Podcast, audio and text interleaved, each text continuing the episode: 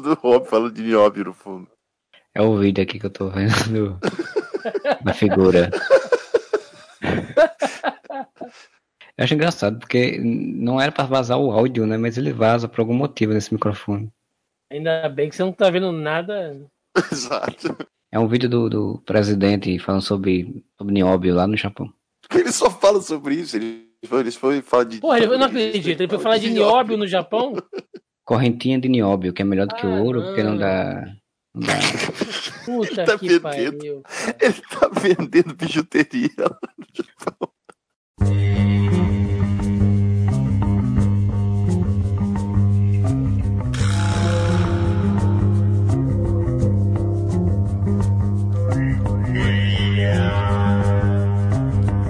Podcast do vai começando, minha gente. Hoje vamos falar sobre os filmes de super-heróis, mas os filmes de super-heróis que a gente gostaria de ver, né? A gente já fez aí no passado uma versão meio desse, disso daí sobre os filmes da DC, mas hoje a gente resolveu ampliar para mais filmes e falar sobre um escopo aí de, de personagens, principalmente se, se tiver né, personagens que ainda não tiveram filmes, seria interessante, né? Meu nome é Marcelo Soares, para falar sobre isso comigo está aqui o seu Thiago Moura. E os filmes da Warner, eles foram invadidos por hackers. E é por isso que estragaram os filmes da Warner. Direto lá do podcast Zoneando, o senhor Thiago de Almeida. Opa! é Mais uma vez é um prazer estar por aqui. Eu já posso dizer logo de cara que o filme que eu mais queria ver na vida já saiu. Inclusive, eu falei dele aqui no Areva. Então agora o que vier é lucro. E direto lá da mansão Wayne, o senhor Carlos. Boa noite, whatever. Estamos aí pra falar dos filmes do Batman. É, é isso, não é? Sim, sempre. Os filmes do Batman que a gente nunca viu. Ainda bem que diferente do Batman, o Carlos não tem nenhum preparo. Isso aí. Nossa, hoje eu vim sem preparo nenhum, cara. Hoje eu tô aqui no improviso, no melhor estilo Batman dos anos 60. No melhor estilo Areva, porque a gente não se prepara pra porra nenhuma, né? no estilo Areva, é isso aí. Então a gente vai fazer rodadas, né? Cada um vai escolher um personagem, ou um, uma equipe, ou sei lá, qualquer coisa aí do verso dos super-heróis. E vai dizer qual personagem que gostaria de ver um filme e como pensaria, como acharia interessante esse filme, faria, né? O Thiago até chegou, o, o Thiago de Almeida, né? Ele até chegou a perguntar, valia remakes ou não. Eu disse, olha, a ideia seria interessante se for personagem novo, mas se você achar interessante um remake de uma forma interessante, também tá valendo, tudo tá valendo, né? Se for tão sem criatividade assim, vai ter que ser. Para começar, vou chamar então os convidados, né? Nossos convidados para falar, né? Primeiro, o senhor Tiago, já que você né, fez uma lista de 50 personagens aí, organizou tudo aí, diga aí qual é a sua, sua primeira citação aí de personagem, grupo, enfim. Eu vou pegar um, um hype da internet, né, que tá rolando aí. que Parece que desde Matrix, agora as pessoas descobriram que o Ken Reeves existe. Ken Reeves existe, tá por aí, né? Ele só tá fazendo um filme aí há há 20 anos, mas agora virou meme, né? E tem um personagem que agora eu vou voltar lá nos anos 90, cara, época de e-mails de comics. Tem um personagem que eu gostava de ler. Todo mundo tava naquela vibe de Spawn, né? Aquelas porra toda. Vários personagens da, da Image, mas tinha um que eu gostava muito que era o Darkness, né? Jack Staccato. Nossa. Quando eu olhava pra ele, eu já imaginava assim, cara, Keanu Reeves, com aquele cabelinho compridinho ali, Caraca, fazendo. Jack Staccato. Nossa, nunca, jamais pensei em uma coisa dessa. Se você pegar, inclusive, aquela arte do Mark Silvestre, né? Que ele fazia aquele cabelinho escorridinho e tal, aquele olhinho meio apertadinho. Todo personagem do Mark Silvestre nos anos 90 tinha aquele olho de japonês, né? Todo mundo japonês. Os X-Men dele era tudo japonês, era aquele olhinho. Pelo menos pra mim, né, cara? Lembrava muito Keanu Reeves, assim. Aquele jeitão dele e tal. E é um personagem que eu achava ele interessante, porque eu sempre gostei de anti-herói, né? Tinha aquele lance de máfia também, que eu sempre curti muito filme de máfia, poderoso chefão, né? Aquela coisa. E o, o Darkness misturava as duas coisas, né? E, e eu achava ele muito estiloso. Aquele monte de demônio, de sombra em volta dele, né? Aquele monte de coisa. Eu fico pensando que isso pra um filme ficaria legal. É lógico, tende muito aí pra uma a galhofa infinita, assim, né? Se a gente fosse pensar no, no melhor do, de dois mundos, né? Ou teria que ser alguma coisa assim muito, muito escrachada, tipo Deadpool, muito mais contido, sem aquela coisa de quebra da quarta parede, até porque o Darkness ele não tem isso. Era uma violência, cara, assim, muito gráfica, né? Então você tinha que fazer uma coisa muito, muito louca. Ou então fazer tipo um filme de, de terror mesmo. Da coisa daquelas sombras que às vezes ele meio que perdia o controle. Enfim, era um, era um personagem legal, tinha uns vilões interessantes. Cara, eu gostava muito, eu achava muito estiloso. Eu sei que se eu pegar hoje, provavelmente eu vou falar, nossa, isso aqui tem um cheiro dos anos 90, né? Saindo aqui das páginas. Mas eu me diverti demais lendo isso aí e eu veria um filme fácil do Darkness aí. Cara, o Darkness eu lembro que eu, eu via muito que assim, eu acompanhava a história do Witch, da Witchblade, né? A revista da Witchblade. Sim, é, eles faziam meio que um meio que um casalzinho, né? Meio que uma parceria ali. É, e, e, aqui saiu junto, né? Se não me engano, saiu uma revista da Witchblade com o Darkness, era a história dos dois. Depois, teve uma série dele com 20 e poucas edições, quase 30, se eu não me engano. E aí depois eles juntaram os dois numa mesma revista. Mas primeiro veio o Witchblade, depois estreou o Darkness, né? Sim, é, é. é primeiro o Darkness é tipo a Xena do, do, da Witchblade. É.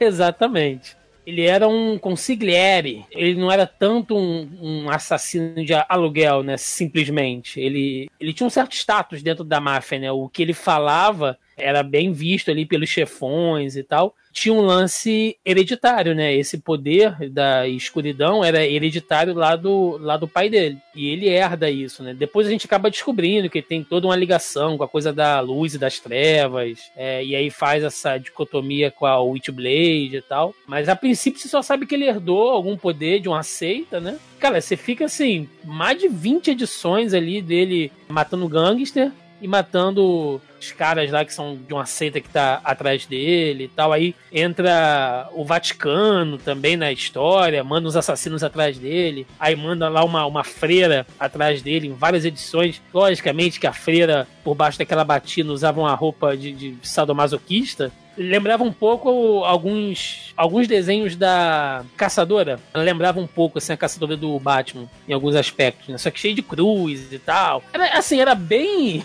bem apelativo, sabe? Mas pra um moleque nos anos 90, nossa, velho, era divertidíssimo. Era o puro caldo dos anos 90, né? Sim, total, total. É, Teve não, crossover a... com, com, com Batman, hein, Carlos? Não sei se você lembra. Eu lembro, era um vive na escuridão, o outro é a escuridão. É. Porra. oh, como esquecer? Obviamente quem é a escuridão é o Batman, né? Óbvio, o Batman ele é a noite, ele é a escuridão, ele é a vingança. O Darkness, ele era bem essa coisa do, do exatamente uma versão Batman lá com o Justiceiro, né? Porque ele matava os caras e tal. Todo personagem da Image, né? Isso, isso uma mistura de várias coisas num personagem só, né? Não, era sempre a mistura do Batman ou do Wolverine com outra coisa, mano. É isso mesmo. O, o Spawn era a mistura do Batman com Homem-Aranha, e o Motoqueiro Fantasma. E o Darkness, ele conseguia ser cópia do Batman com Spawn. Olha que coisa maravilhosa. É, verdade. Não, é, ele, ele tinha um pouco de justiceiro, até porque ele é criação do Garth Ennis, né? Também. É assina ali. Então você vê o, o dedo do justiceiro dele. Nossa, tem Garthienes no, no Darkness, não sabia dessa. É. Olha só, fiquei curioso agora. Isso aí é a nata da Image, assim. Assim, tem coisa que você lê e você fala, velho, realmente não tem como, assim. As porra de Gen 13, aquele Wide Cats com aquele mogo de três braços, né? Porra, aquilo ali era bizonho demais. Mas o Darkness, se você tiver, assim, por ler de uma maneira anacrônica, tipo, tô lendo um, um quadrinho da Image no auge do seu no seu auge dos anos 90, sabe? Você consegue ler de boa assim. Honesta a história.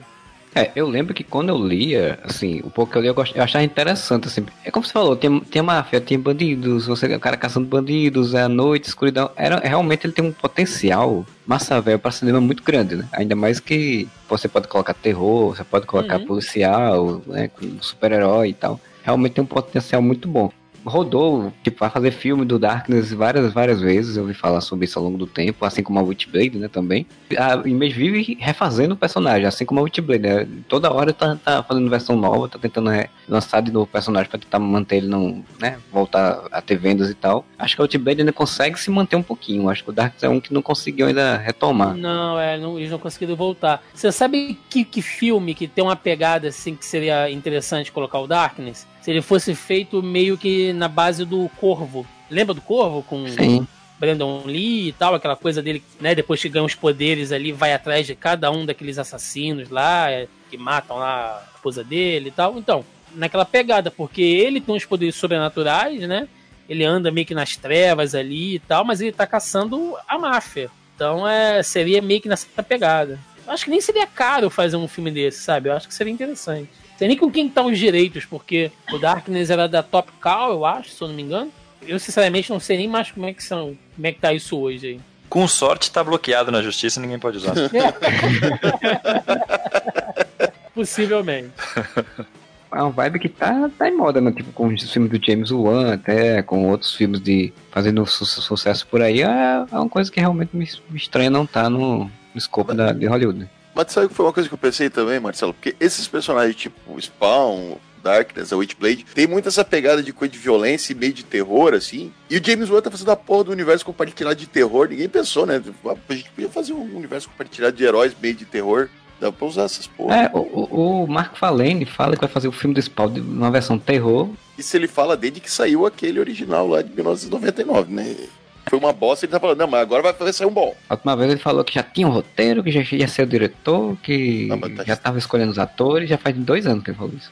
E se a gente tá falando de, de filme, né, o, o que seria um filme, se eu pudesse escolher, além de eu colocar o Keanu Reeves, para poder fazer o, o, Darkness, né? O Jack Stacado, colocaria o Robert Rodrigues para dirigir o filme. Pô, é. aí sim, aí eu ia ver. Manja, ele botando toda aquela violência lá do machete, do. Imagina o planeta terror com o Darkness. Isso, cara, sabe? É, tem, tem, que ser bem escrachado, sabe, Carlos? Aquela, aqueles tentáculos de sombra arrancando braço, arrancando perna e cabeça, sabe? Um negócio bem. Era, bem o Darkness era o que tinha um monte de bichinho que ficava andando ao redor dele? Isso, isso. Tinha uns gremlinzinhos de sombra com ele e tal. Um, um, aqueles filmes de terror meio gremlins mesmo, saca? Que é tipo terror é, com comédia. É, é, é. Pois é. Terrir, né? Terrir.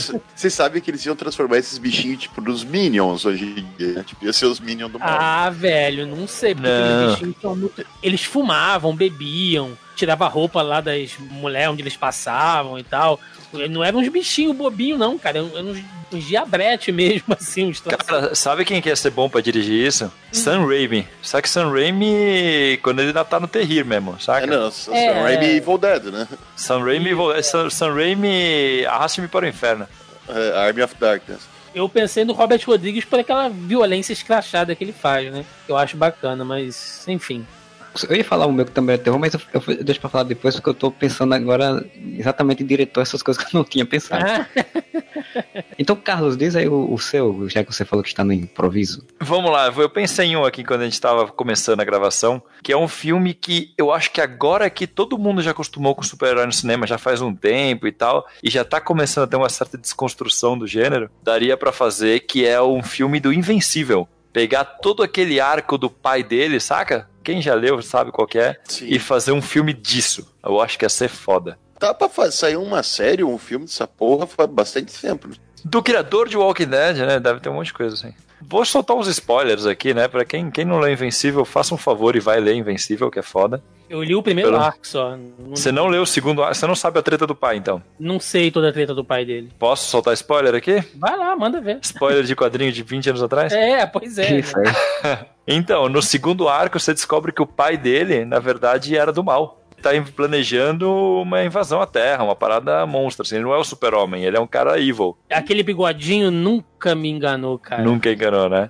e aí ele, tipo, ele sai matando toda a Liga da Justiça tal, e aí ele vira o vilãozão do, do Invencível dali pra diante. É bem Olha, foda. E aí o Invencível descobrindo a treta toda. Então, tipo, é um cara que ele começa como se fosse um Homem-Aranha, filho do Superman, né? Tipo, ele é um herói de legado, ele tem essa vibe meio Homem-Aranha, de amigos com poderes também, é o pessoal da escola tal. E aí, de repente, ele descobre que o pai dele, que era a inspiração máxima dele, na verdade, tava treinando ele para ser do mal e ele era um cara psicopata foda, assim. É um plot muito legal, realmente, pra um, um né? filme, né? Eu acho que ele é desconhecido o suficiente para pegar a galera de surpresa, né, com a trama. Sim. Acho que, acho que seria interessante. Eu nunca li o, o Invencível também. Porra, muito bom. Sempre, sempre falaram realmente que é, muito bom e tal, coisa, tal, tal. É, eu li o que saiu pra HQM, ou seja, faz tempo. Não chegou a passar muito dos primeiros arcos. Curiosidade sobre Invencível, olha aí. Na época que saiu pra HQM, eu participava ali do site deles e tal. Na época, eles estavam postando muito nesse título e falaram assim: não, peraí, tem um outro título que é do mesmo autor que eu acho que pode pegar um pouco a rebarba da galera que gostar de Invencível. E foi por isso que eles pegaram o direito de Walking Dead. Ah, Na época não era ah, porra nenhuma, né? Atualização aqui, informação, Rogerinho. A, a Amazon tá preparando uma série animada do Invencível. Pode ser legal, mas eu acho que é uma coisa que dá é. para fazer um filme fechadinho Pô, essa, com essa trama. E inclusive quem vai, quem vai dublar o Invencível vai ser o Glenn do Walking Dead. Olha aí. Que é o Steve Yeun. Eu concordo que cabe mais pra um filme, cara. Que demanda uns efeitos especiais que ia ficar meio tosco. E... Dá pra brincar com os clichês do gênero já, saca? Exato. Porque ele brinca, o quadrinho brinca muito com isso. Tipo, nenhum personagem, quando você começa a ler, nenhum personagem é muito original. Todos eles são meio que a mesma coisa que o resto. Grande parte da graça do título do Invencível é que é como se fosse o título do Homem-Aranha, só que com os criadores seguindo e tendo liberdade total pra mudar tudo sempre que quiser. Então, tipo, você não sabe o que vai acontecer. Quase todos os personagens são análogos a outros personagens que Sim, existem. sim, praticamente todos. E às vezes é tipo, tipo o negócio do pai dele, o pai dele é super-homem. Aí acaba, você pode subverter o negócio, brincar com isso à vontade. Então daria pra brincar muito com, esses, com os clichês do cinema de super-heróis mesmo e tal. Fazer análogo a personagens que já tiveram filme, saca? Era o que o Hancock do Will Smith era pra ter sido, né? Sim, é Tipo, verdade. Um personagem que fosse mais zoeiro pra brincar com os clichês, aí no meio do filme eles resolveram fazer uma história séria. No meio do filme vira um drama, né? Na verdade, o- Hancock, a, pro- a proposta inicial é que ele fosse um cara, tipo, meio evil, tá ligado? O roteiro original, ele ia ser um cara que matava, arrancava braço, o que provavelmente o Brightburn fez agora, né? Só que no meio do caminho, ou na época, os não eram tão... Não tinha tanto filme de super-herói, então... E era o Will Smith, né, cara? É, não, Tipo, mas não era pra ser o Will Smith aí de início, sabe? Tipo, a, a proposta não era... E não tinha Logan, não tinha Deadpool, não tinha esses filmes de super-herói pra, pra maior de 18 anos. Era pra ser um filme pra maior de 18 anos. Daí quando chegou na, nos executivos, eles assim, não, não, tá legal, mas muda tudo, tá bom, mas muda tudo.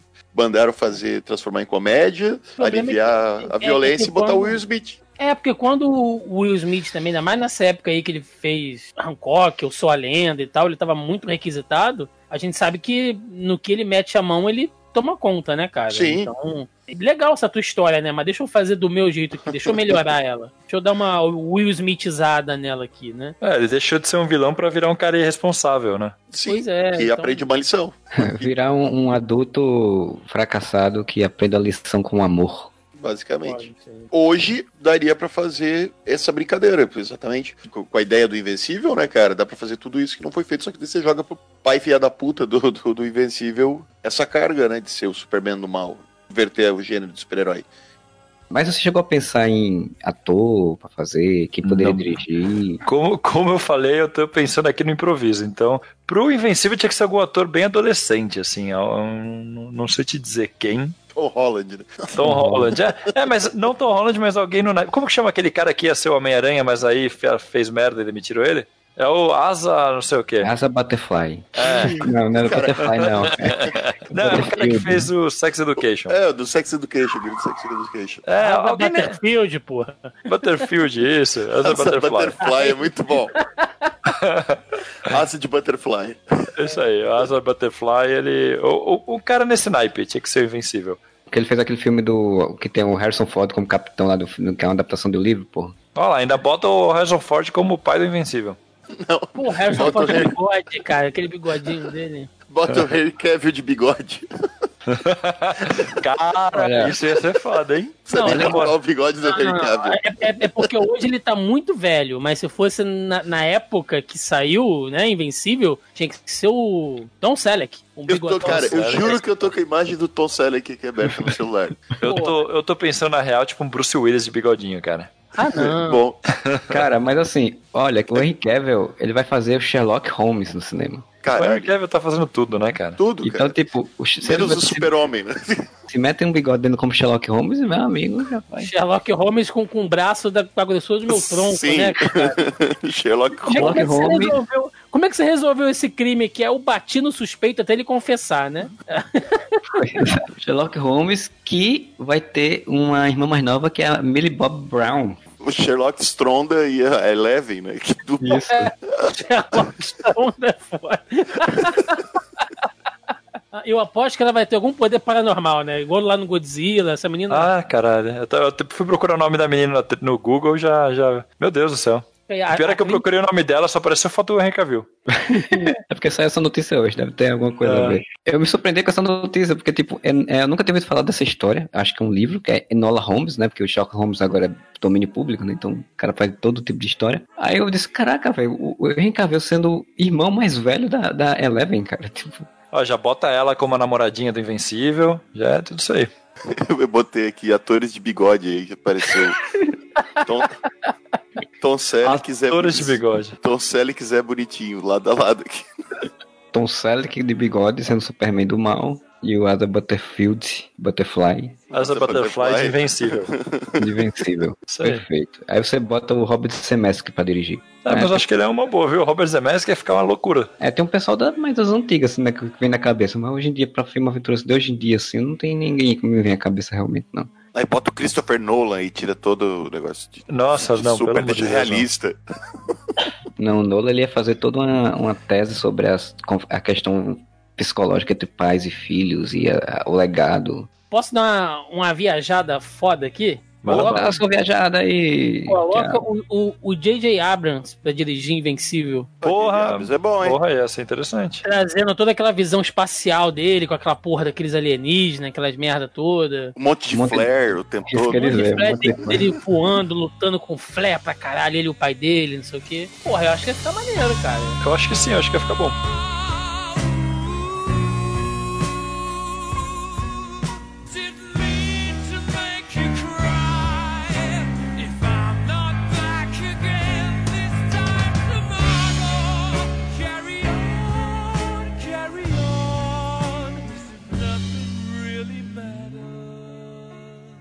Mas eu queria muito ver um filme da Zatanna, que não é tão super-heróico, e iria pra um lado mais de misticismo, assim, você não precisaria misturar e ter que explicar faz ou não faz parte daquele universo.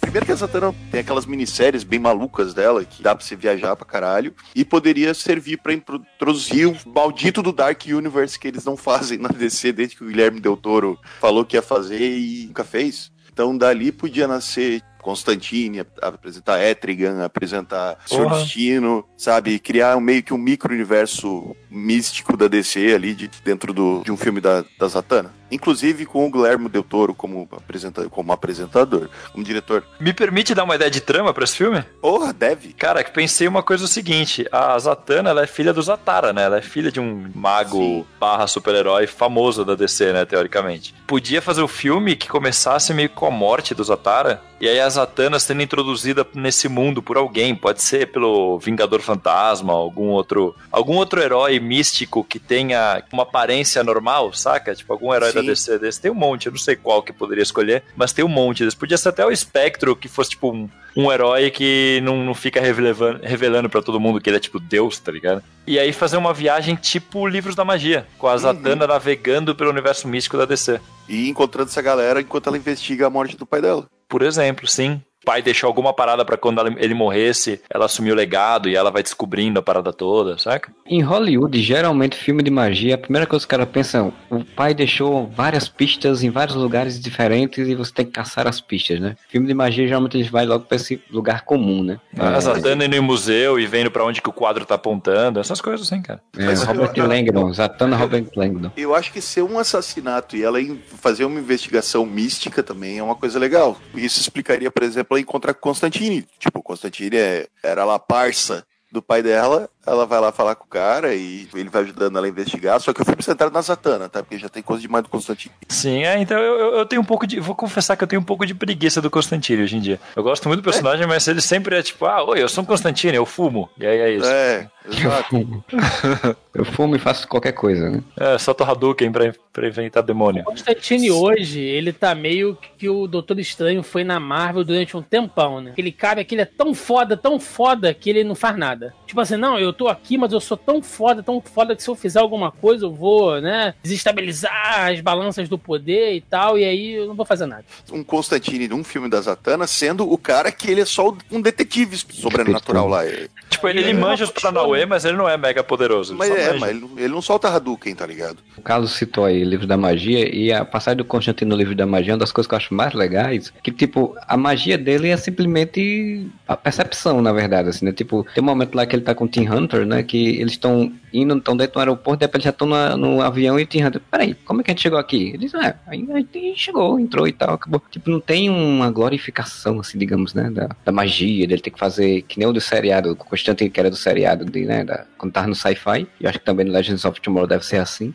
gravetos não sei de que, ossos não sei de que, e fazer um, uma mistura e a mistura acontecer uma ilusão gigante, assim, uma coisa mais. Isso me incomoda É. bastante. ali na série, coisa, ele virou um feiticeiro, né? Ele virou o cara que solta magia, solta Hadouken e tem especial. É, no quadrinho já tava assim, né? É. quando foi pro, pro universo tradicional, ele tá assim. Mas eu acho É, muito mais não- legal você deixar com a Zatanna o lance das magias dos Paranauê e com ele a parte de investigação. Então ele fica o cara que, que é um demônio da- dos Paranauê, não sei o que e tal. Ele sendo mais um cara que ajuda, sendo um, um informante, assim, do que o heróizão que solta raio. Sabe quem que seria interessante em vez de Constantine nesse papel? Jason Blood. Então, Jason Blood eu pensei também porque tem o- a parte legal dele virar o Etrigan de vez em quando, né? Então, Exato, e ele é o cara que é o cara que manja das artes místicas, mas Aham. não fica se metendo demais, porque ele Sim. sabe a merda que dá. E tem o lance dele ter que controlar o, o monstro, Exato. o demônio, não pode deixar o bicho sair. Quem faria a Zatanna? Aí Ah, eu faria fácil. Quer dizer? Difícil, né, cara? É, depende do foco, né? Se for uma Satana mais, mais jovenzinha, Satana mais velha, né? Porque aí você foca, né? Mas geralmente pra um filme, se eu pensar numa trilogia, né? é, a gente tem escolhido meio atrizes geralmente de 20 e poucos anos, 30 anos, né? Que dá pra você passar uns 10 anos fazendo filme. Cara, uma que já vai fazer um personagem que vai fazer. A mina que vai fazer a caçadora no filme do Ave de Rapina. Como que chama essa mina? Ah, Mary putz, é. Elizabeth. Ramona Flowers, ela chama. É, a coisa Ramona. Isso. Ramona Flowers, o nome da atriz. Ramona Cara, Flowers. Ramona Flowers ia ser foda. Assim, Não. hoje talvez ela já esteja um pouco velha pro papel. Para o Deixa eu papel. ver aqui. Eu acho ela um mulherão, mas a Kate, Kate Beckinsale, né? Que fez o, aqueles filmes lá de vampiro, que fez o... A mulher do Adam Sandler em clique. Sabe, eu acho que ela daria uma boa Zatanna também. Pô, a Mary Elizabeth Winstead tá com 34 anos. É, o meu voto vai pra Mary Elizabeth Winstead, então. Ah, Ela nasceu um dia depois que eu. Antes não, porque ela nasceu dois anos antes, mas ela nasceu. mas ela faz aniversário no dia seguinte, olha só. Que beleza. Estamos ligados pelo destino. Cara, no 952, a Zatanna, se eu não me engano, o pai dela era um pau no cu, assim, era, um- era meio escrotão, e ela, ela era amiga de, de adolescência do Constantine, e tinha um amigo deles, deles dois, que foi o que, que nos 952 foi quem deixou o casaco para o Constantine, depois que foi pro inferno e morreu, meio que vira um vilãozinho depois da história, assim, no- no- em algum momento tal. Se fosse fazer ela jovem, ela jovenzinha, assim, uma atriz que tá super na moda agora, né? Vocês acham que a Maisie Williams ficaria legal? Pra fazer ela jovem? Não gosto muito da Maisie Williams. Eu gosto dela fazer a área, mas. Nossa, não, nada a ver. Sei lá, ela tem um, a parada meio misteriosa, assim, no semblante. É porque a área ficou muito forte, né? O papel, assim. Talvez fica bem caracterizada e tal. A, a coitada da, da mesa, quando foi fazer filme de super-herói, aí foi fazer a Lupina no filme dos Novos Mutantes, né? Não vai sair nunca. Eu nunca entendi, assim, eu, eu acho que é questão de você necessidade de você fazer filme, ok. Mas, tipo, a Lupina, cara, ela tem um. Ela é muito conhecida pra fazer um personagem tão, né? que Não tem tanta repercussão assim. Tu tá falando dos novos mutantes. Ninguém tem repercussão com a mulher. Pois é, cara, eu nunca entendi, eu nunca entendi ela, então, desse filme, de verdade. Mas aí eu acho que ela seria tipo. ó, Vamos puxar o Will Smith de novo, né? Tipo o Will Smith no Esquadrão Suicida, né? Que ele é o principal ali. Iam dar uma relevância pra Lupina que ela nunca teve Ah, por sim. causa da Maisie Williams. Por causa da Maisie Williams. É, é. Nos trailers Nossa. dava a entender que era um protagonista meu, a, garotinha que faz a magia, né? Mas Então, aí. a magia também é outra que fez a bruxa, que fez o. Essa Sim, tá- sim. É, E essa tá no cinema, né? Tem esse aquele problema do preconceito com atores de TV ainda. Vamos deixar Mary Elizabeth Winstead, então, de Zatanna. Ok, então, Moura, quem você co- escolheria para fazer a direção, para conduzir essa história magnífica sobre Ah, primeiro eu vou falar-? O Jason Blood, que a gente decidiu que vai substituir, não vai ter Constantine, vai ter o Jason Blood, seria o Jason Isaacs. Que é foda pra caralho, porque ele tem aquela cara de sempre ser meio filha da puta, você não sabe. né? Você nunca pode confiar muito no cara. Inclusive, ele é o vilão de The Away, né? Que é a série que, que você olha pra cara desse e diz, esse cara não presta. Sim, The Way começou e disse: esse cara é filho da puta. A gente, a gente tá muito produtor executivo da Warner, né? Era o Constantine, aí no meio da conversa, não, não, bota o Jason Blood mesmo, tá bom, essa porra aí, muda. não, Pô, mas mas tô vendo aqui, esse cara ia ser bom, Jason Blood, hein? É mais Ia, ou menos porra. assim o processo criativo lá, né? Só que na, Wa- na Warner seria o contrário, né? Alguém ia falar, vamos botar o Jason Blood, que ele ia falar, que esse porra? Bota o Constantino.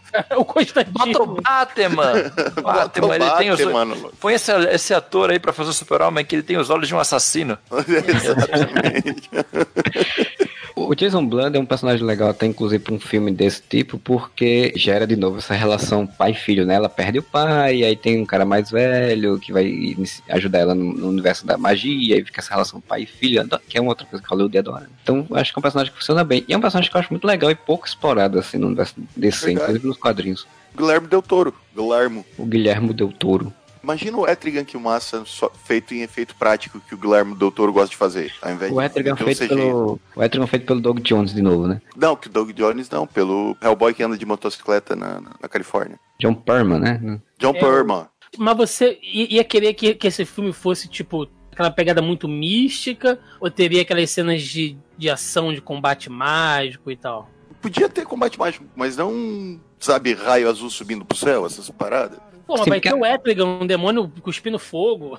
É. E a Zatanna, os poderes dela, é tipo, tem a coisa dela falar pra trás, né? Porque aí você, o público podia ficar meio perdido tentar entender o que ela tá falando. Que eu sempre fico meio perdido quando eu vejo ela, a animação que tem a Zatanna. Mas é, o poder dela é meio esse poder que a gente tava falando, de feiticeiro, né? Tipo, aparecem coisas, runas, sei lá, em coisas ela lança raios. cara, elas- Eu fico pensando pela ambientação e, e por essa pegada mágica, assim, que ele tem. David Yates, né? David Yates. Sim, que fez o, o, o Harry Potter, né? Fez o Harry Potter todo aí, né? Os meninos. Menino Harry Potter é com ele mesmo, né? E agora ele tá fazendo esse Animais Fantásticos e tal. Fica bem Também, legal naquela é. O, ambientação. o- o roteiro da J.K. Rowling não ajuda, mas ele realmente manda bem a animação Não, fantástica. é, ele, deu, ele, ele tem muito daquela identidade visual de deixar aquele ambiente é, meio sombrio e sujo, mas ao mesmo tempo você entende o que tá acontecendo. Tem uma maquiagem legal, assim. Não sei, não sei. Eu acho que tem um, tem um charme nesse universo mágico, assim, sabe? Indiferente de ser criança ou de ser Harry Potter em si. E quando eu olho pra Aham. esse universo místico que ele construiu, nesse. Esse layout, vamos colocar dessa maneira bem, bem gráfica, assim, eu acho que fica legal. E, cara, dá pra seguir uma linha Harry Potter, né? Podia ter Zatanna e a morte de Zatara. E o segundo, Zatanna e o mistério do monstro do pântano. Zatanna e a morte do homem morto, né? Do Deadman. né? The Death of Morte do Deadman. homem morto. Que aqui seria a morte do desafiador. É, porque Deadman é como é que é o nome dessa porra? É o homem morto. É, é complicado. né? A gente a animação One a gente fala que tinha que ser o defunto. O defunto, o Fica cadáver. com aquele D. É porque tem o D, né, no peito. Verdade. O desmorto. O desfalecido. Desfalecido. O desfalecido. A dublagem do Chaves, né, cara? Eu sou desfalecido, né? Falando, tão brincando. o. Aqueles de- desenho do Homem-Aranha dos anos 90, né? Que é você, eu sou o desfalecido. Bem por aí.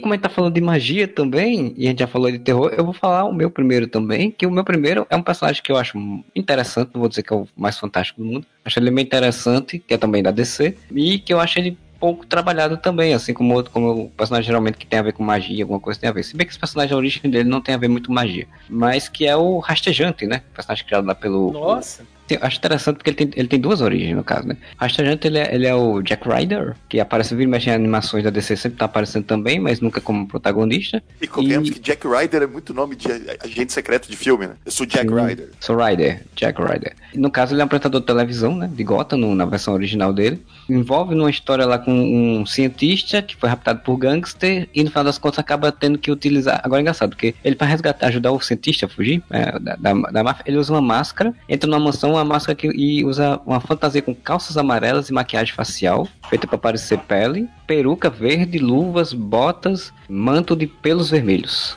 É uma roupa nunca que entendi facilmente encontrou em dele. qualquer lugar, né? Eu nunca entendi aquela capa do rastejante. O que, que é aquilo?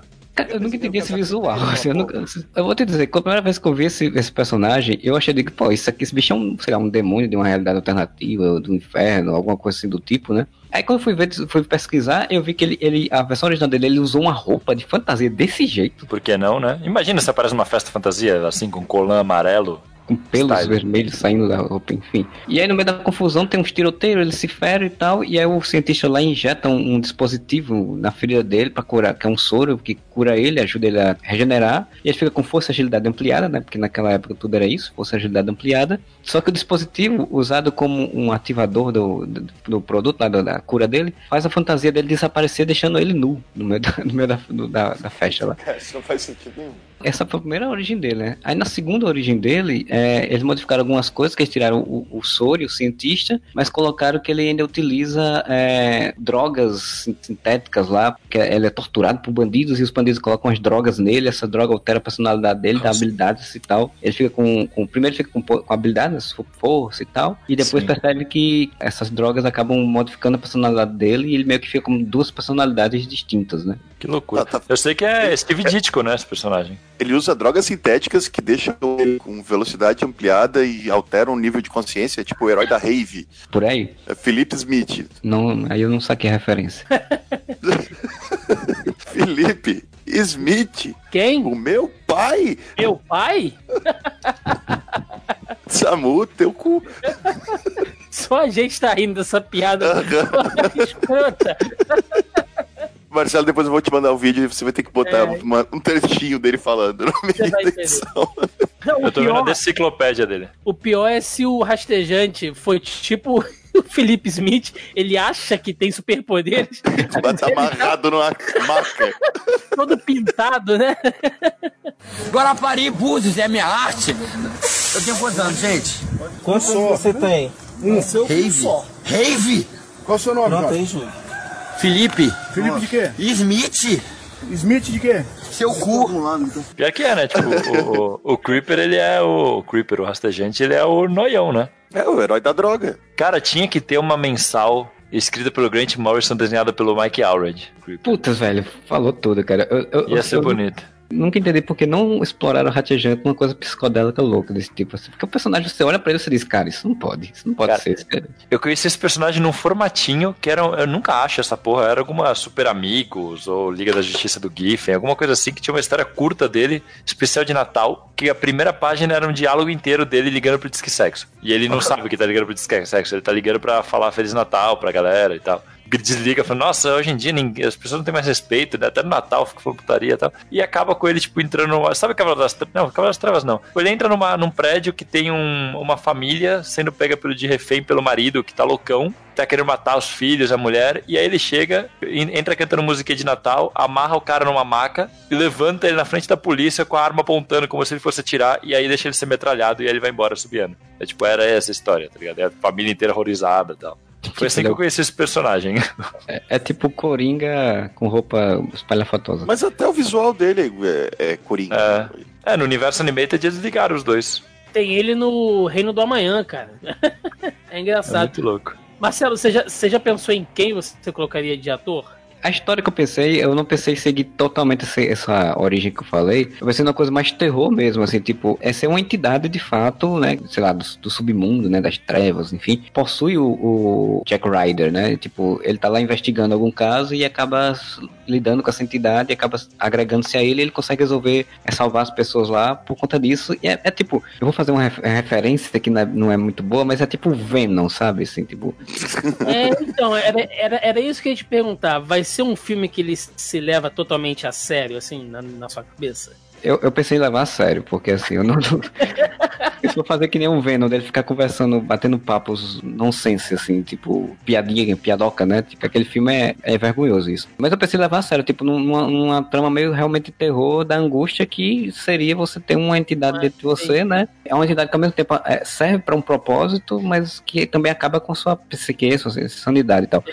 Eu sei que a escolha é sua, mas, cara, vocês foram falando aí na minha cabeça. Eu juro por Deus, vocês vão dar risada. Mas eu juro por Deus, cara. Bota o, o Nicolas Cage de rastejando.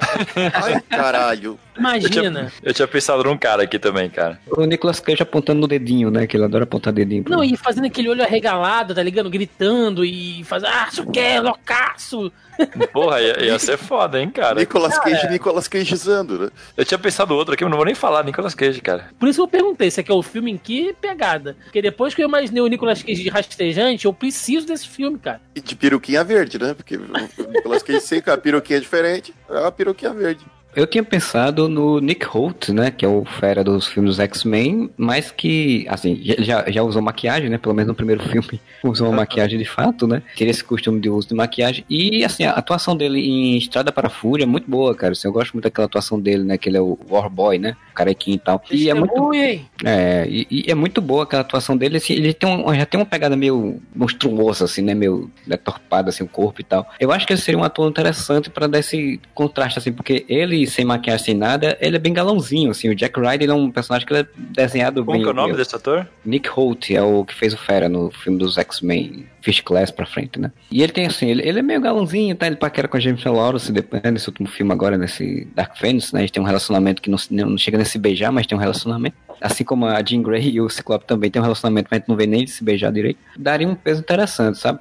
Pra diretor, tinha pensado no Robert Eggers, que é o diretor da Bruxa. O cara que fez a Bruxa. Toma, tu tá indo pra parte do. Não, é, ele tá levando a sério. É, eu falando nossa, sério? Cage, ele tá levando a sério, velho. A gente tava falando aqui do lance dele usar as drogas sintéticas. Eu já tava imaginando um filme completamente diferente, bicho. O bicho Eu também, que é cara. um cara tava- normal e começa a ficar viciadaço numa droga que dá poder pra ele, mas deixa ele loucaço ao mesmo tempo. Não, isso, isso é aqueles vídeos de zumbi nos Estados Unidos, cara.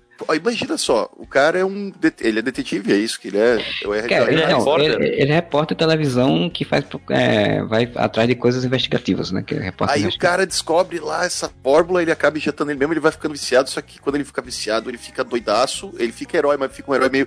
Cara, o filme do Máscara que nunca foi feito, sabe qual é? O Máscara violento pra caralho. Do... Sim, que no quadrinho ele é. No quadrinho ele é bem, bem, bem violento, né? Bem.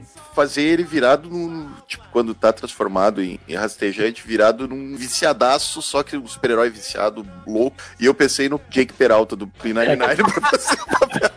Cada ator que a gente escolhe vai pra um lado do filme, né?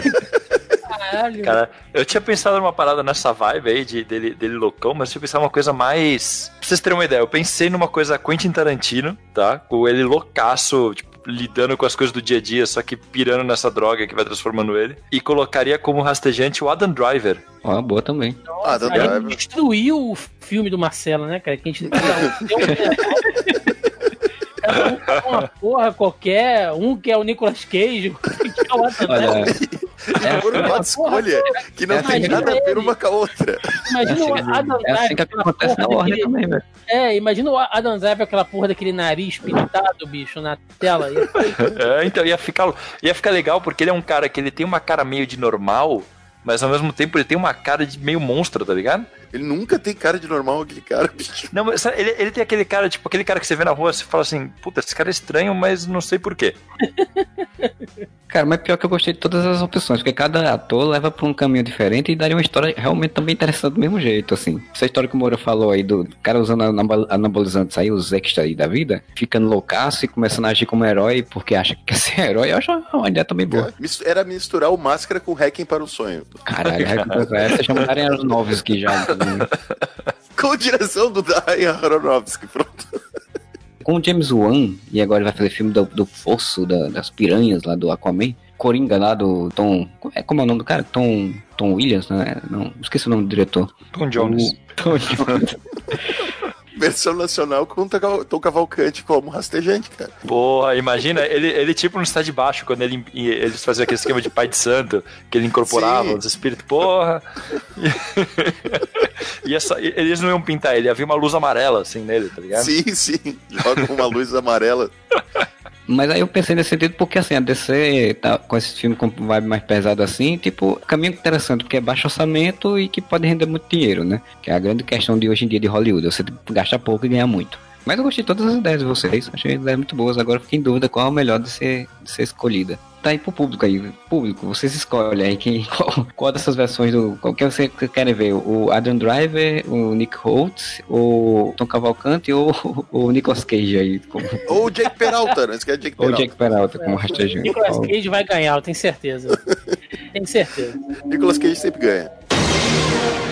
Cinema, o espetáculo vai começar. Os sucessos vão fazer fila na sua tela. Em cartaz, muita ação, diversão, aventura. Falar de uma equipe aqui que já, já falaram mal aqui nesse podcast. Eu queria um filme do Wildcats. Por um único motivo, porque esses dias eu tava aqui funcionando na internet, achei o desenho que passava na HBO e lembrei que eu gostava quando eu era Caralho. criança desse desenho Aí você vai perguntar qual é o Wildcats? O Wildcats do Jim Lee ou do Alan Moore? do Alan Moore. Não, do Jim Lee. Cara, um filmezinho de equipe. Porque assim, acabou X-Men. Aí o Wildcats era o quê? Era os X-Men. Então faz uma, uma adaptação, mistura o negócio de invasão alienígena, os Wildcats mais como se fossem os agentes secretos aqui vivendo na Terra. Mas eu gosto da ideia de, da equipe, assim, ter tipo um ciborgue, o que é tudo imitação dos X-Men, pra falar a verdade, né? Tem o Wolverine, tem o Ciclope, tem a, Psylocke, uma equipe que ninguém lembra hoje em dia, né? O público civil sequer conhece. E numa dessa dava pra pegar aí essa, esse esse vácuo que vai ficar dos filmes dos X-Men e tentar montar uma equipe nova que com um pouco mais de liberdade criativa, que tu não precisava seguir as- aquelas merdas que aconteceram nos quadrinhos né? e tentar criar uma, uma, uma equipe mais original, assim, uma equipe original. Mas um troço que ainda o público não uma, conhecia. uma releitura interessante. É a releitura interessante, exatamente. Olha, ninguém mais conhece, mas daqui a pouco vai voltar a conhecer, porque vai sair uma revista do Wildcats escrita pelo Warren Ellis. Ele fez a reestruturação da Wildstorm agora, é, já faz uns dois anos que ele tá escrevendo, e cara, se for como a reestruturação que ele fez, o Wildcats ele vai fazer um, praticamente um roteiro de um, filme ou de uma série de TV, então vai ficar bem mais fácil de adaptar. Mas quem que lê revista hoje em dia, cara? Ah, isso eu concordo. Por que, que vem revista nesse box aqui? Ninguém lê revista hoje em dia. Ah, referência obscura.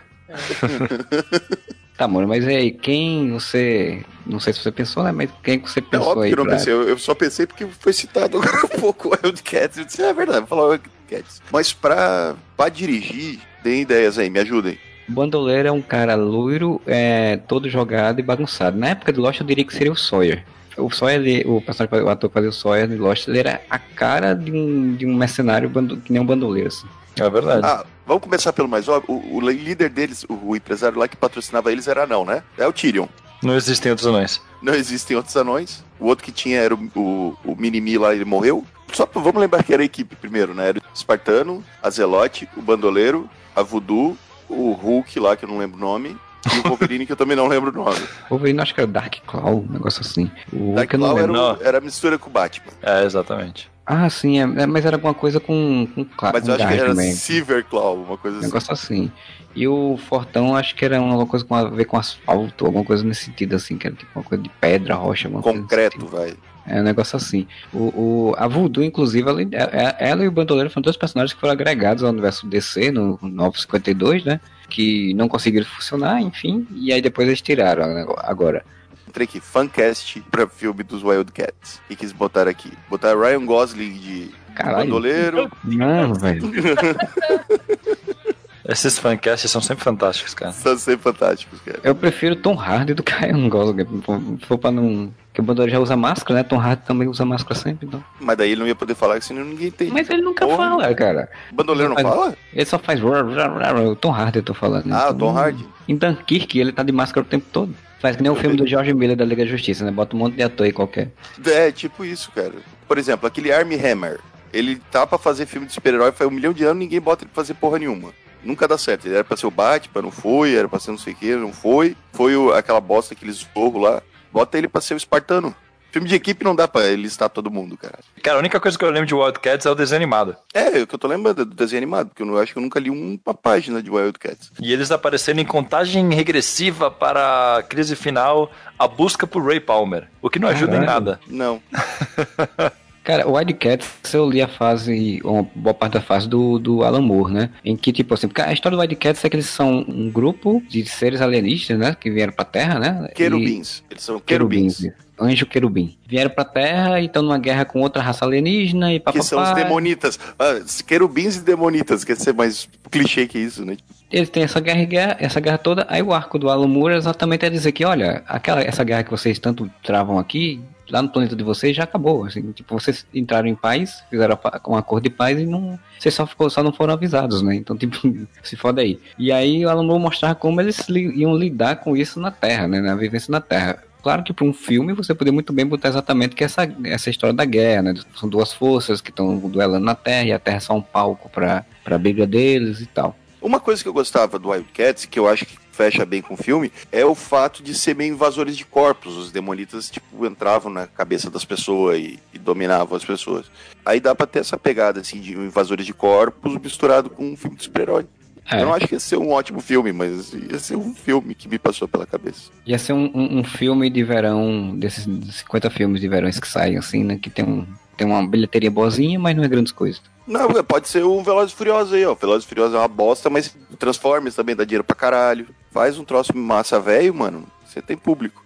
Wildcats tem que ser isso aí mesmo, tem que ser um filme pipocão. Pipocão massa velho. Com frase de efeito, com cenas posadas, né? Com, com, Corrida de submarino, essas coisas descoladas aí. com gente Sim. parecendo que morreu e não morreu. Com Tyrion assustado, achando que perdeu a equipe toda, essas coisas. precisava de muita profundidade. Não precisa nem de um diretor muito profundo, não. Pega um diretor de um desses Velozes Furiosos da vida aí, taca aqui. Vocês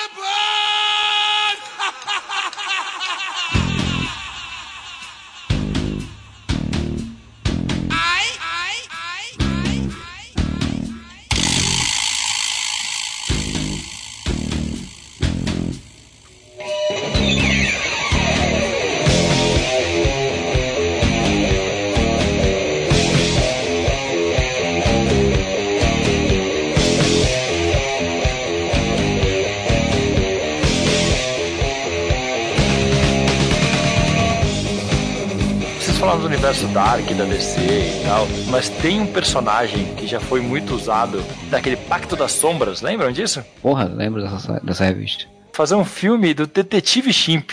Nossa. Foda-se, estamos querendo fazer filme do Sherlock Holmes? Vamos fazer Detetive Chimp, cara. Só porque o, o Thiago, você que gosta de bicho super-herói? Que, cara?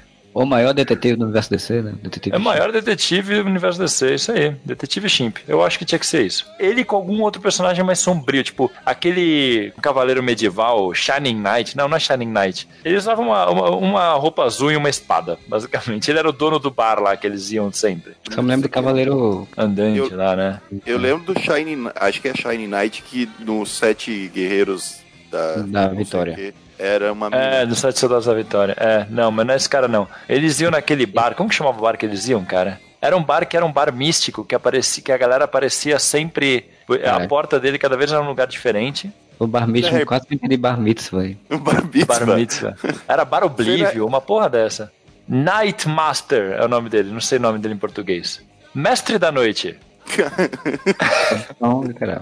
Ele é um maluco que ele é tipo um guerreiro medieval, assim. Foi criado pelo. Criado pelo Daniel O'Neill em, em 69. É um maluco que ele é tipo um cavaleiro medieval que usa um, um colã de cota de malha, porque isso existe muito em super-heróis, e uma capa vermelha e uma espada mágica, tá ligado? Aí eu colocaria ele junto com o detetive Shimp no meio do universo DC descobrindo casos misteriosos, malucos, psicodélicos, tá ligado? O cara ser levado, levado pelo acaso a, a um caso que ele não queria investigar, né? O, É, então, tipo, são dois personagens que eles não têm nada a ver, mas os dois são místicos, tá ligado? E aí seria, tipo, uma dupla de personagens que não se dão bem, não se gostam, cada um, tipo, o Shining Knight, o Shining Knight não, o, o Night Master, ele é um cara todo nobre e tal, e o Detetive Shimp é um macaco que fala que odeia a vida, tá ligado? Tá nem aí. Então eu, acho que dá uma, uma mistura interessante aí. Se era pra botar o macaco fazendo duplo com alguém, dá pra botar o detetive Chimp e chamar o Matt LeBlanc, porque o Joey fez um filme de macaco nos anos 90. Vocês lembram que jogava beisebol?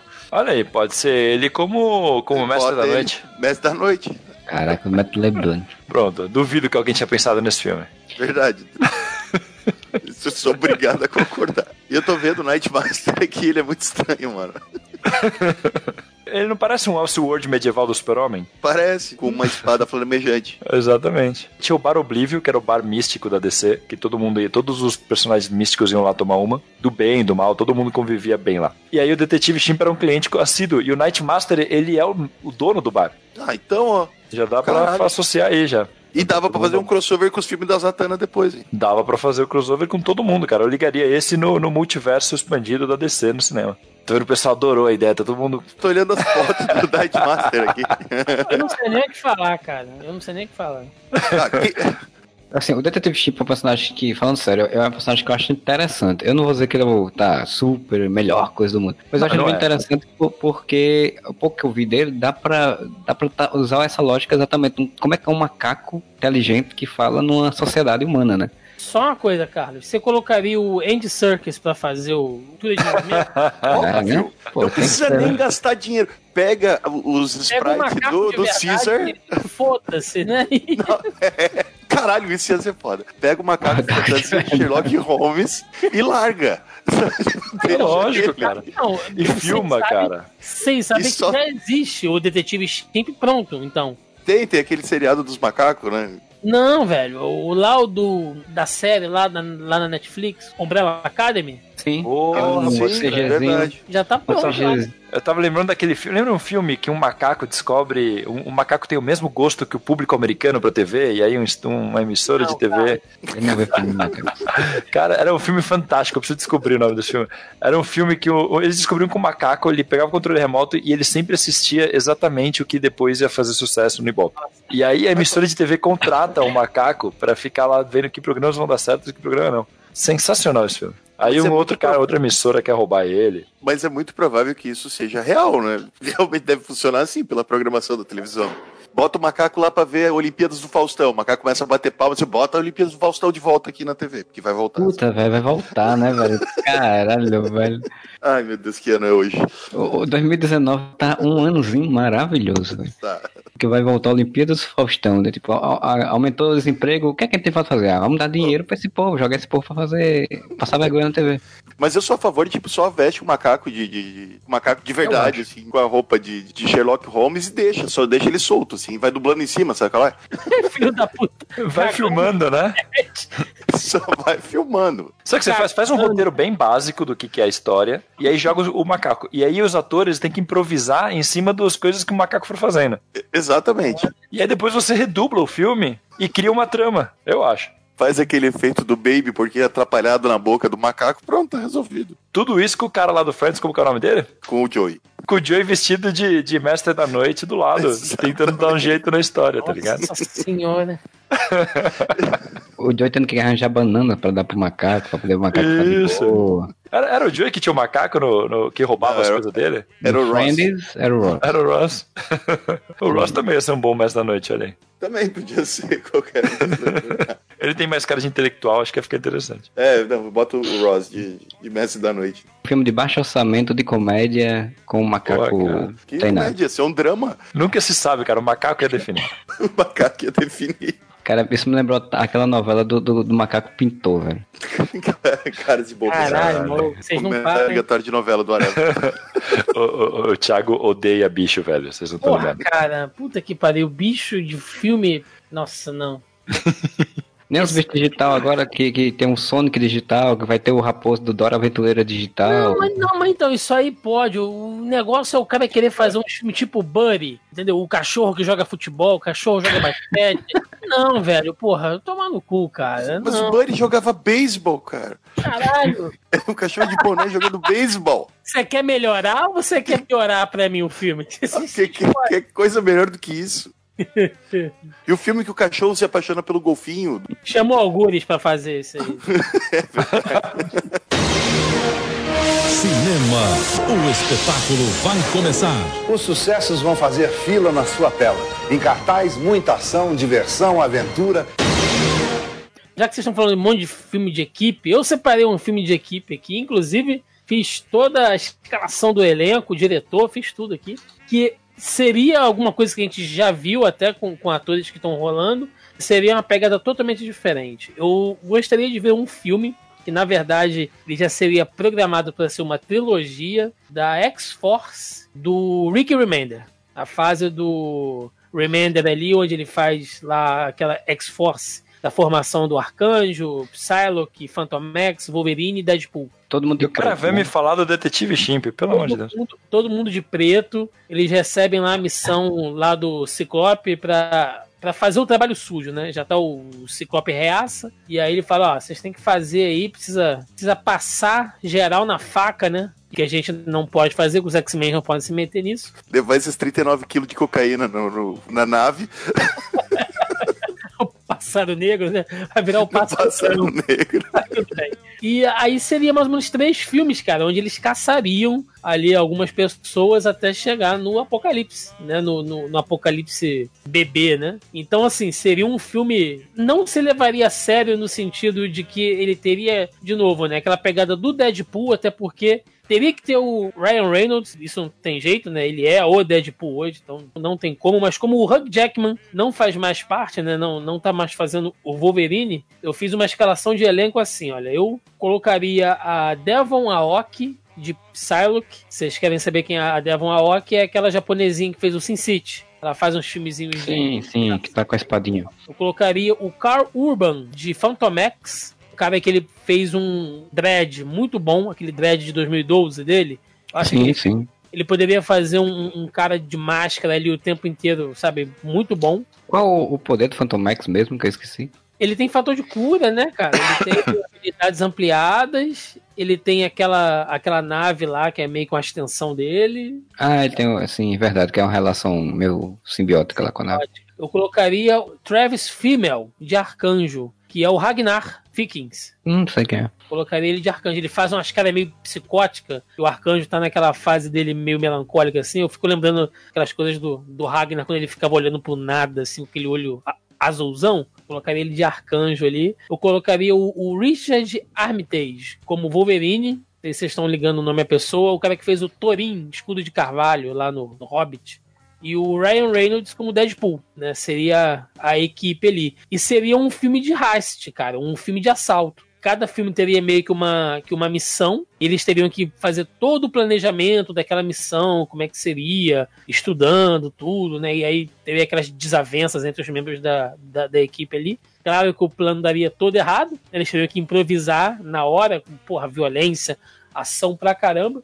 Já que é um filme de heist, né, e ao mesmo tempo teria que ser um filme de ação, assalto e ação, eu colocaria o Louis Leterrier, diretor. Dirigiu o Incrível Hulk, de 2008, esse filme maravilhoso, que eu e o Carlos a gente discorda de qual é o melhor Hulk, se é esse ou aquele horroroso do Hulk perereca lá. Qual é o menos pior, vamos dizer assim? Não, pelo amor de Deus, o Hulk de 2008 é muito bom.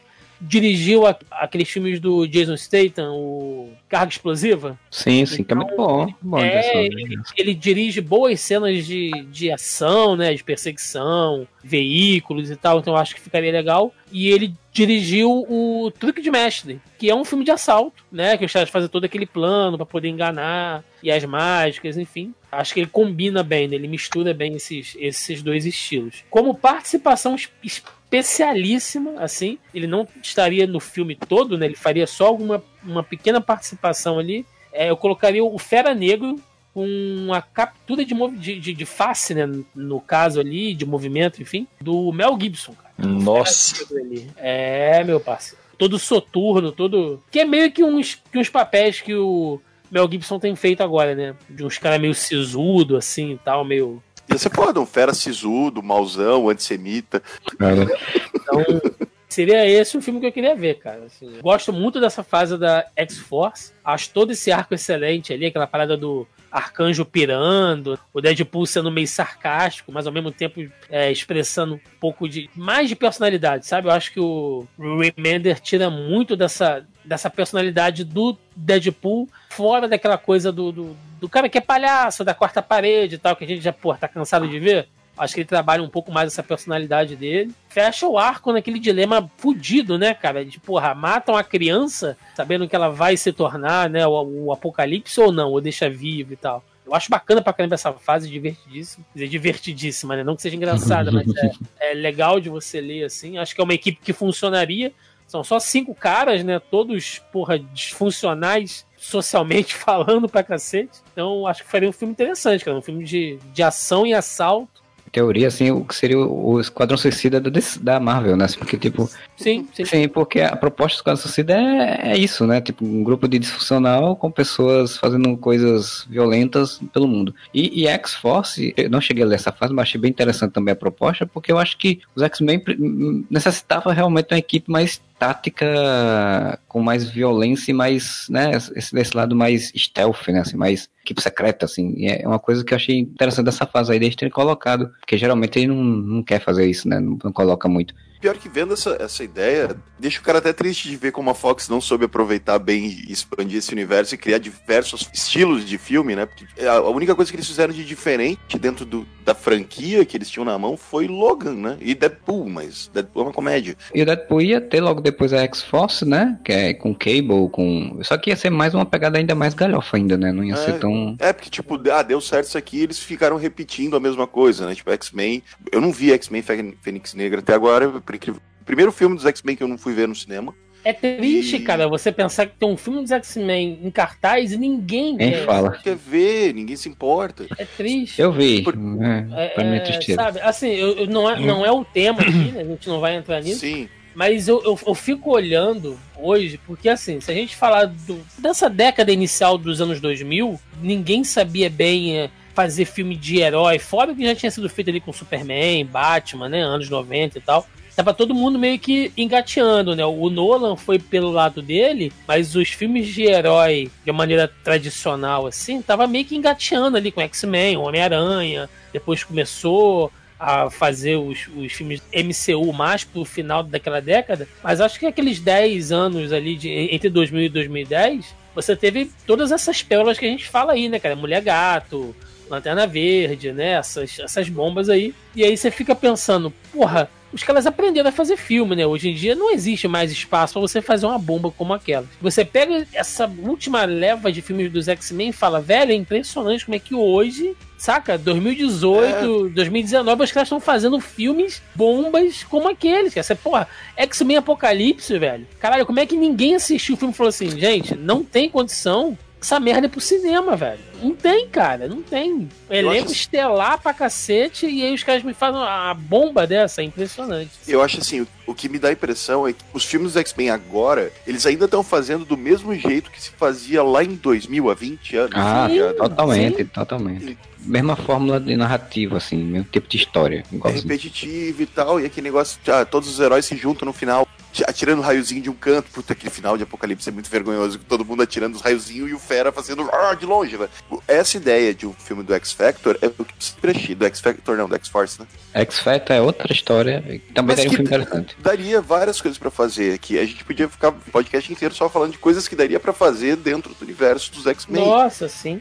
É, é foda porque se você olha o elenco que essa franquia X-Men tem, é estelar, bicho. É, É Jennifer estelar, Lawrence, Fassbender, McAvoy, Patrick Stewart, Ian McKellen. Porra, Ian McKellen, Oscar Isaac. Porra, é um puta, puta elenco, cara, pesado, assim, só nome grande. E os caras simplesmente não conseguem, sabe? É, é- sei lá. Pra mim não entra É. na minha cabeça de jeito nenhum isso. Um filme da X-Force mais voltado para um esquadrão suicida, digamos assim, né? Como ter o, o lance do, do filme de assalto, um filme Uhum. mais. Pô, faz o- um X-Factor, que seria um filme mais de investigação, uma equipe mais urbana. Guardava para os X-Men os filmes maiores, de tipo ameaça global e tal. Até porque eles têm que andar nas sombras, então você não teria, tipo assim, cena de ação no meio de uma cidade e tal. Exato. Seriam umas coisas bem de submundo, assim. E ficou aquele negócio de tipo, os filmes dos X-Men. Os X-Men eles sofrem do, do mesmo problema do filme do Esquadrão Suicida em si, da, da DC, que é aquele negócio, precisamos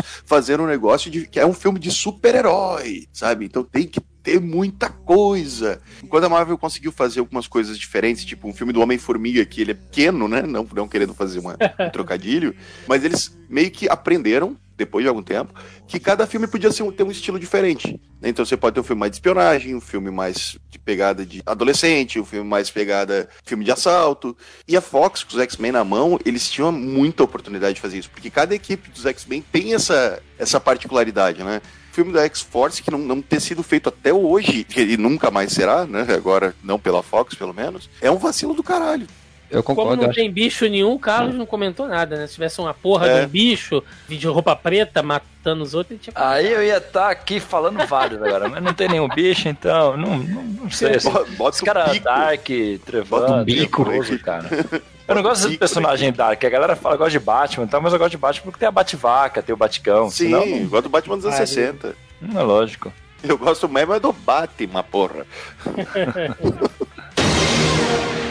Cinema, o espetáculo vai começar. Os sucessos vão fazer fila na sua tela. Em cartaz, muita ação, diversão, aventura. A gente tá falando falar muito da, da DC, eu vou pra Marvel agora, porque eu acho que eu, eu nunca falei da, da Marvel nesses podcasts que a gente fez especulativos. Então eu vou falar de um personagem que eu gosto bastante do personagem, principalmente gosto da primeira série, que ele, minissérie que ele saiu, mas que depois o personagem se perdeu, mas que é um personagem que eu acho que tem um potencial interessante. Não sei se no universo Marvel MCU hoje em dia se encaixaria, porque, enfim, o pote- potencial do poder dele é o mesmo praticamente a Capitã Marvel do MCU, mas que é o Sentinela, né? Que é o personagem que no quadrinho ele é tipo um Superman amarelado, né? Com a roupa amarela. Que no caso dele, é o nome dele é um Robert, né? Que é um cara que adquiriu uns poderes também na história, na, na minissérie que saiu, que fizeram marca dizendo que era a- o personagem que o Stan Lee fez que nunca foi publicado, sendo que era mentira. quando saiu, o personagem, a origem dele era que ele era um cara que tinha tomado uma forma, a lá meio forma do, do Capitão América lá, né? Super, um soro super soldado da vida, que modificou ele em nível molecular e ele ganhou um poder de um milhão de sóis explodindo. E aí ele ficou super poderoso e virou um herói chamado Sentinela, que ao mesmo tempo depois ele descobriu que existia um vilão dele chamado o Vácuo, que era um vilão terrível, que era como uma contraparte dele, que era mais ou menos como se fosse uma, uma projeção mental a partir de uma esquizofrenia lá, de uma dessa associação de personalidade, né? Tipo, era uma, o lado negativo dele, assim. E eu sempre achei esse personagem uma ideia interessantíssima para a, a Marvel fazer um tipo Superman dela na, no universo de cinemas, sendo que você poderia dar um, por conta dessa questão psicológica, dar uns contornos mais psicológicos para ele, né? De complexidade, de discussão sobre a questão da sanidade mental de um super-herói e tal. Um personagem que eu sempre achei interessante, que infelizmente até foi, não sei, acho que acho que ele já voltou recentemente, não lembro, mas ele foi morto em alguma mega saga aí e nunca mais ouvi falar. Cara, o Sentinela é um personagem que na Marvel ele serviu pra aquela minissérie e depois eles nunca mais souberam o que fazer com ele. Então, É, depois ele voltou no Renato Sombrio como um dos personagens que tava na- nos Vingadores Sombrios lá do Norman Osborn, que é quando o Vácuo tá mais no controle do que o Sentinela em si. Acho que no final do Renato Sombrio, eu acho que ele, ele, ele morre, explodindo no espaço. E depois eu acho que ele é, foi utilizado em alguma outra coisa, mas não lembro em que agora. Depois se foi- voltam ele naquela naquela mini saga lá dos filhos do Apocalipse, lá os gêmeos do Apocalipse. Voltam Caraca, ele como vi, como um dos cavaleiros lá. Volta ele, volta o filho do, do Wolverine.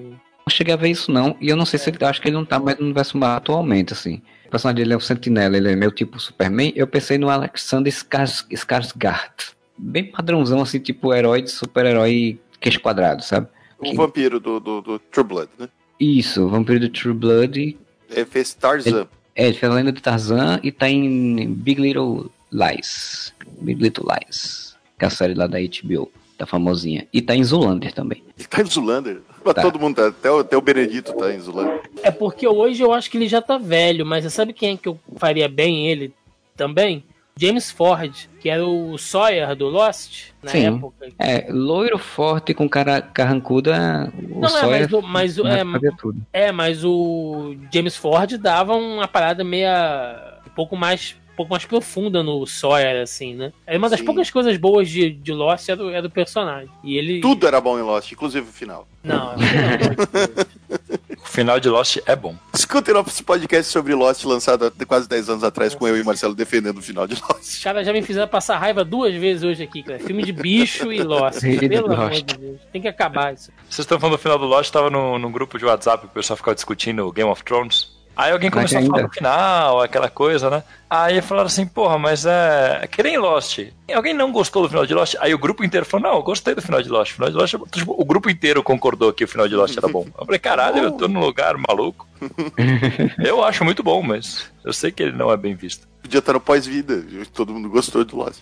Cara, o Sawyer, ele realmente é um ator muito bom. Ele tem essa capacidade de, de atuação, de dar um tom mais profundo, até porque o personagem do, do Sentinela, ele demanda, né? Em algum momento da história, ele ficaria meio louco, né? Tipo, essa coisa meio psicodélica de, dele ter dupla personalidade, dele. Qual é a verdade, a verdade sobre ele, qual é o passado dele, é aquele que ele pensa mesmo e não é e tal. Isso daria um- uma trama, um drama interessante na história. Foi uma pena que o cara, depois de Lost, não fez mais nada rela- é, relevante, né? Tipo, ele, fez uma sériezinha lá onde ele era um policial com uns negócios tecnológicos, que é transferência, eu acho, um negócio assim. Tudo Teve três episódios e foi cancelado e nunca mais fez nada. Mas fisicamente, assim, outro cara que podia fazer, já estamos falando de série que teve final polêmico, é o Jamie Lannister também. Ele tem cara de sentinela. Pô, mas, ele, mas, mas acho que ele já tá meio, tá meio velho pra fazer o papel. cara. É que ele tem É, aquela eu- cara meio, meio clássica de o herói, assim, sabe? O vampirão Alexandre Skars- Skarsgård, ele tá começando a, em teoria, né, se eu for pensar, ele tá começando a fazer, ficar famoso, assim, tipo, fazer outros filmes, fazer outras coisas. E ele tem esse padrãozão, né, de, de herói, com que quadradão forte e tal, então, não acho que ele seja um grande at- ator, assim. Mas aí, é filme da Marvel não tem, né, nem sempre tem grandes atores como protagonistas, então, dependendo da história, funciona, né. E pra direção, pensei no Matthew Vaughn, porque o Matthew Vaughn é um- é um diretor que sabe dosar bem, assim, questão de atuação e de, e de ação. Funcionaria. E, cara, eu, eu queria ver o Matthew Vaughn num, num filme da Marvel. Ainda quero ele em algum filme da Marvel. Depois que ele fizer The Batman. Ah, Matt Vaughn fez Planeta dos Macacos. Tá. Ele fez o filme da Marvel sem ser da Marvel, né? Que ele fez o, o Fist Class. Vou falar que o Matthew Vaughn tava na minha lista aqui de diretor pra uma outra opção e eu tirei. Ainda bem, porque você usou. Cara, eu acho ele um dos grandes diretores de ação, sabe? Sim, Assim, sim, do- sim, ele manda muito bem. Inclusive agora o Kingsman agora vai fazer um outro filme, não sei, acho que não é ele mais que vai dirigir, mas o, o cara conseguiu fazer uma, um pegar um filão que tipo, quem imaginaria, cara, fazer um filme com, de farofa de, de agentes secretos e esse é um bom filme de ação, assim como ele fez com o X-Men, né? que- Ele é diretor de Rocketman, nem sabia.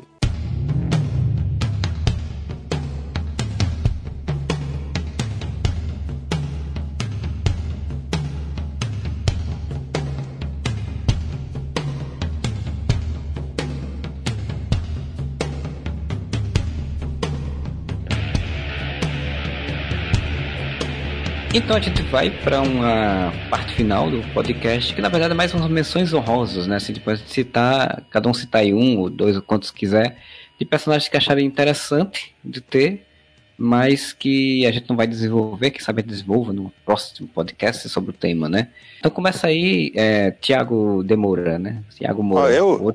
Cara, pode ser, eu queria os, o filme dos Incríveis. Mas não o dos Incríveis da Pixar. Os Incríveis aqueles ainda A banda, que tinha. a banda dos anos no- A- anos 70. A banda.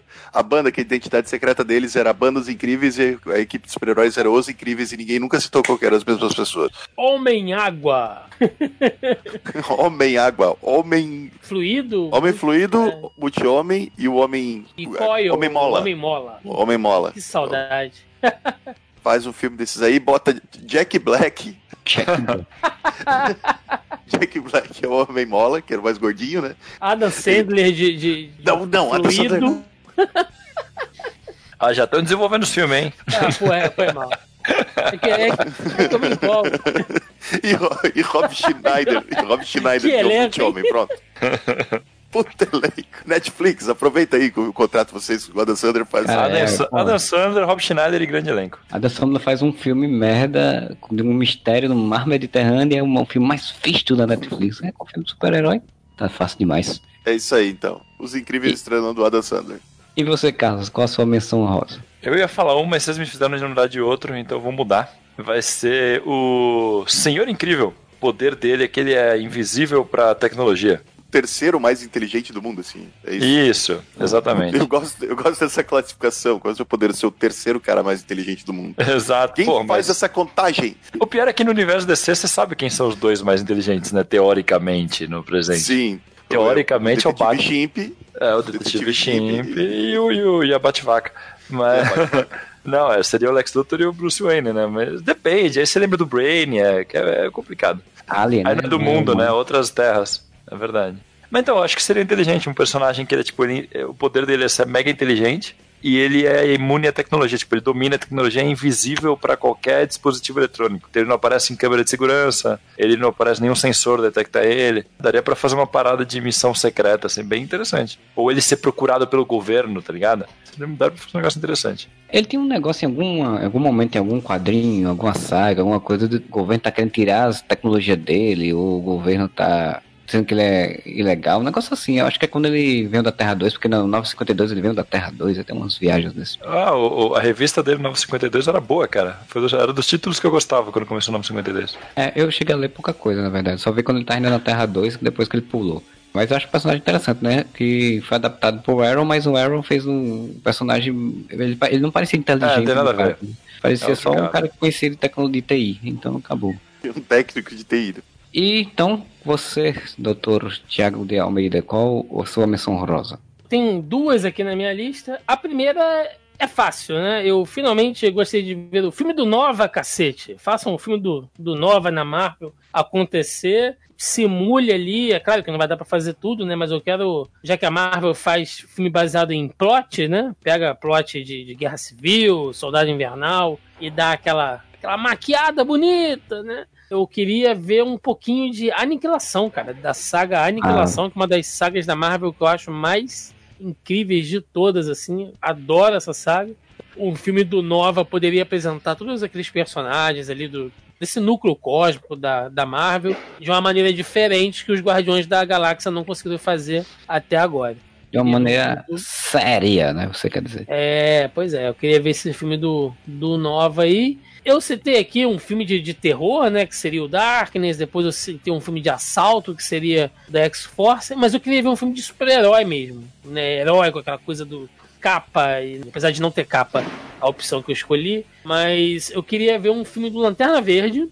Mas na verdade seriam dois Lanternas Verdes. Eu acompanhei toda a fase do renascimento da revista da Jessica Cruz e do Simon Bass. Na verdade, é uma história muito interessante, assim, se eles pegassem, se eles conseguissem a mesma essência do quadrinho, que é a coisa da parceria ali. É, a gente usou muito essa, essa palavra hoje, mas eu acho que cabe bem aqui, que são personagens disfuncionais, muito assim, sabe? O Simon tem toda aquela parada do trauma dele, do racismo, né, que ele sofreu e o preconceito, enfim, das questões lá da família que ele não consegue meio que conciliar, e religião. E a Jéssica, porra, um lanterna verde que tem ansiedade, crise de pânico. Cara, é um personagem muito rico. Como os dois se completam assim, é a coisa do, do filme que de que de policial, né? Um é o parceiro, apoia o outro, eles brigam e tal, e tem um monte de piada bacana. É você explorar o universo dos Lanternas Verdes fora do mainstream ali, da coisa classicona de Hal Jordan,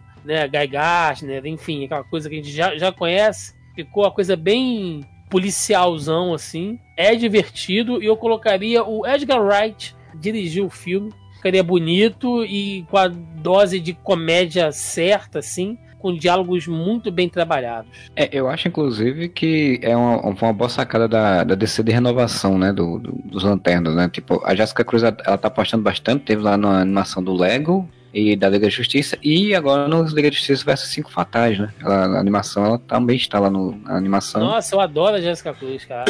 É incrível, assim. Muito rico, dá pra explorar muita coisa. Gostei bastante lá dos Cinco Fatais. Fiquei interessado realmente em ver mais. Achei bem legal. Minha menção rosa, na verdade, eu vou fazer duas menções rosas rápidas aí da Image Comics, na verdade. Uma que são mais voltadas realmente para a questão heróica. Tipo, o Savage Dragon é um personagem que eu gostaria de ver um filme do Savage Dragon. Eu acho um dos personagens mais legais de toda aquela safra dos anos 90, personagens toscos, né? Mas o Savage Dragon, que é um, um, um dragão, né? Um cara com um dragão que é um policial e usa uma arma. Trabucos. E, e eu acho esse conceito muito interessante, daria uma dinâmica interessante você ter meio que um Hulk dentro de uma polícia, né? The E- Rock no papel. Você bota The Rock ou, ou Vin Diesel com uma barbatana, pô, cara. É isso aí. Não, The Rock, Vin Diesel não sabe ser engraçado. Tem que ser o The Rock. E um grupo que eu acho muito legal, nunca foi muito explorado direito, né? Que é o The Stormwatch, né? Porque o The Stormwatch ele é o que vem antes do Authority, na, na Image Comics, e é um grupo que era um grupo mais de heróis com a pegada de agência secreta. E eu acho, eu sempre gosto muito desse, dessa pegada. Quando eles foram introduzidos no Novo 52 na DC, tá, fizeram de uma forma muito merda, assim, tipo, não souberam utilizar os personagens, retiraram e agora o, Warren Ellis na Wildstorm de novo tá refazendo toda a estrutura do, do Stormwatch, da universo e tá ficando bem legal. Eu acho uma equipe que dá pra você explorar bem, assim, essa coisa do super-herói com agência secreta e, e missões e, enfim. É uma equipe que eu gostaria de ver um, um filme ou pelo menos alguma produçãozinha ali audiovisual com essas equipes. Aí dá pra fazer o que o Zack Snyder queria fazer com a Liga da Justiça, né? Transformar num bando de assassino. É, o Stormwatch ele tem várias, pa- vários padrões, assim, ele, ele- é um pouco mais violento se você for pro Authority, né? O Authority é uma equipe Sim, realmente É que eu violenta. sou de né? Authority. O Stormwatch ele não é tão violento, não era tão violento, mas ele era mais de, de investigação e agência secreta, stealth, essas coisas e tal. Tinha toda a questão do super-heróica que eu achava interessante. Mas o Authority é uma que né, tá aí desde que fez sucesso, batendo para as pessoas falando de fazer filme e nunca foi feito nada. Funcionaria legal. E é isso, a gente chega então ao nosso final do nosso podcast. Queria agradecer muito a presença dos nossos convidados. Primeiro, o Thiago de Almeida lá, do podcast Soneando. Muito obrigado pela sua presença e podem fazer seus jabás e, e considerações aí. Opa, eu agradeço mais uma vez o convite aqui do Areva. Sempre um prazer aqui estar podendo gravar com vocês. Espero os senhores também lá no Zoneando, onde a gente grava lá semanalmente nosso podcast sobre cultura pop, né? Entretenimento nerd. A gente fala de, de temas aí dentro dessa, dessa temática: quadrinhos, cinema, games, eventos, né? Enfim. Tudo esse, desse mundinho nerd que a gente vive semanalmente. A gente está lá gravando podcast. Convidar também aí, né, que temos outros programas lá na casa também. Até programa de futebol tem, né? Quem disse que o nerd não pode gostar de futebol? Até isso tem lá, o, o Zona E, né? zonae.com.br. Tem também canalzinho no YouTube aí, enfim, lá pelo site. Vocês acham a gente lá de, de várias maneiras. E é isso, agradeço mais uma vez o convite. E também quero agradecer ao senhor Carlos lá do Mansão Wayne, que veio aí para brilhantar o nosso podcast. Muito obrigado, seja bem-vindo sempre e faça aí seus jabás. Quem me ouviu aqui falando de Detetive Chimp, eu tenho um podcast sobre o Detetive Chimp, que é o. Não. Mentira, sobre o outro maior detetive da DC, que é o Batman. Tem um podcast 100% dedicado ao personagem. É lá no Mansão Wayne. Então você pode procurar lá. Você abre o Spotify, aí é o, é o jeito mais fácil que o pessoal tá falando que ouve nosso programa agora. Entra no Spotify e procura lá Mansão Wayne. Já vai aparecer a gente. Qualquer aplicativo de, de podcast, você procura Mansão, já aparece a gente ou vai no mansãon.com.br, que é lá que a gente tem também, além do podcast, a gente tem colunas, tem bastante coisa bacana que a nossa equipe faz. Então, vale a pena conhecer lá. O Thiago já participou bastante lá também com a gente. Sim. Então, bem, bem divertido. Puxa, é extrovertido programa sobre o Homem Morcego. Apareçam. Então é isso, pessoal. Espero que vocês tenham curtido o podcast. Se você curtiu, você vai lá na nossa postagem lá no, no areva.com, deixa seu comentário. Ou você vai lá no Facebook, vai lá no Twitter, vai lá no Instagram. A gente tem as nossas redes sociais para passar informações para vocês, para vocês dialogarem com a gente, né? Senhor Moura, você tem algum recado para dar para os nossos ouvintes do Areva? Não, você tirou as palavras da minha boca. Eu ia falar para comentem lá, deixem mensagenzinha pra gente, a gente fica feliz. Mandem e-mail pra gente. Bom final de semana, aproveitem, bebam com responsabilidade. Exatamente. O que o Moura esqueceu de falar foi que temos o catarse das assinaturas também, né, Moura? Eu não, eu não esqueci, isso aí é a sua parte. Isso aí é o combinado. Eu falo das redes sociais, tu fala do Catarse. Temos lá o catarse.me barra podcast onde você faz o nosso apoio, né? Esquece umas faixas lá de, de valores e faz apoio ao nosso podcast, assim como o Bruno Felipe Costa e o Josué Gentilson, que são nossos padrinhos campeões. A Lina Aparecida, que é a madrinha defensora, e a Julie Mendes, que é a madrinha Liga da Justiça. Todo mês estão lá nos apoiando e nos dando essa valorização para a gente manter o nosso podcast, nosso feed, nosso site, nossos provedores, tudo funcionando, né? Então a gente volta semana que vem com mais um podcast e whatever!